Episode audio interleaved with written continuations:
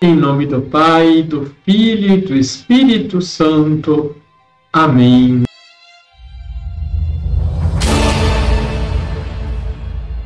Olá, tudo bem com você?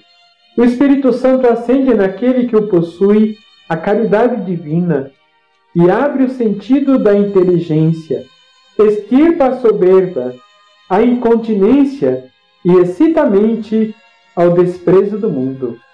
Santa Brígida, da Suécia. Liturgia, Liturgia diária. diária. Celebramos São Justino, mártir. Justino nasceu por volta do ano 100 depois de Cristo, em Flávia Neápolis, hoje Nablus, na Samaria. Segundo as antigas tradições, sua família teria sido pagã, uma vez que não trazia em si as marcas da circuncisão e se definia como um pagão.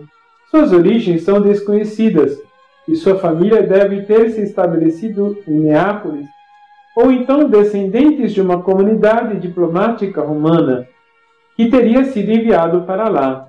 Na abertura de uma de suas obras, mostra sua insatisfação com seus estudos, de maneira não o inspirar na busca da verdade que é Deus. Frequentou várias correntes filosóficas e se encantou com o filósofo Platão, através de alguém que veio morar em sua cidade, até que conheceu o Cristo, através de um idoso, um cristão sírio, com o qual se encontrou nas proximidades da praia. Em sua conversa com este homem, foi-lhe apresentado o Deus dos cristãos e o testemunho dos profetas que falavam sobre Jesus e sobre tudo o que iria acontecer. Depois de sua conversão aos 30 anos, não abandonou a filosofia, mas agora reflete a partir do horizonte cristão. Muitas de suas obras se perderam, mas em um de seus diálogos defende apaixonadamente a moralidade da vida cristã e encontra inúmeros argumentos éticos e filosóficos para convencer o imperador Antonino a abandonar a perseguição à igreja.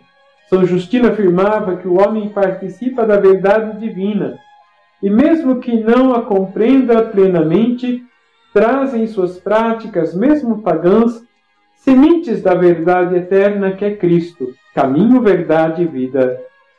Fundou em Roma uma escola em que ensinava a religião cristã, entendida como aquela que contém a verdadeira filosofia e a arte de viver de forma correta. Como apologeta, isto é, defensor da fé, morreu decapitado por professar a sua fé publicamente quando Marco Aurélio era imperador.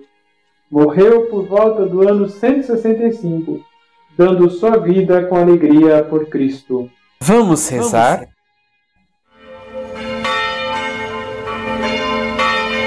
Ó Deus, que destes ao Marco São Justino um profundo conhecimento de Cristo, pela loucura da cruz, concedei-nos por sua intercessão repelir os erros que nos cercam e permanecer firmes na fé.